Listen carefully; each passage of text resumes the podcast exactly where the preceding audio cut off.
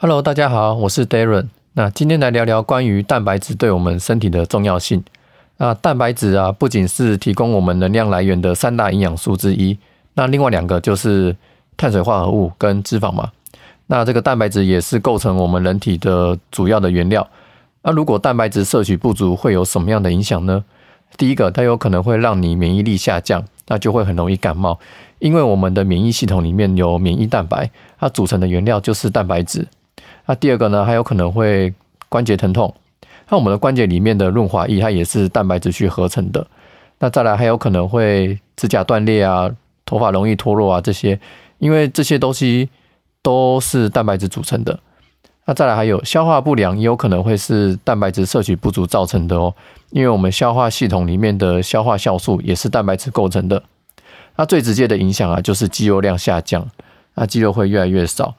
因为蛋白质是合成肌肉最重要的原料，那大概从三十岁开始啊，我们的肌肉量就会以每年以一 percent 的速度流失，那大概到四十岁就会减少超过十 percent。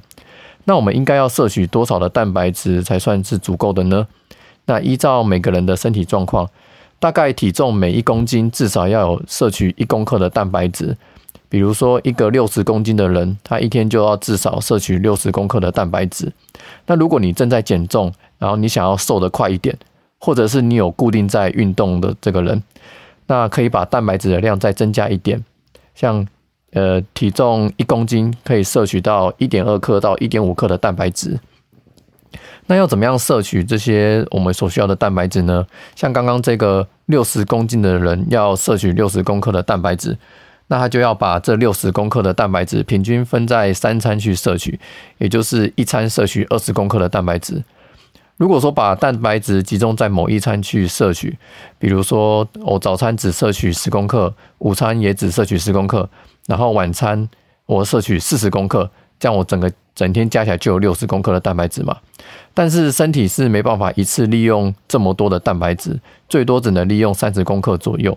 那多余的这些蛋白质就会被代谢排掉了，这样就很可惜啦。而且啊，每餐平均去摄取的蛋白质，会比某一餐摄取蛋呃某一餐摄取过多的蛋白质，还要能够让肌肉去做合成哦。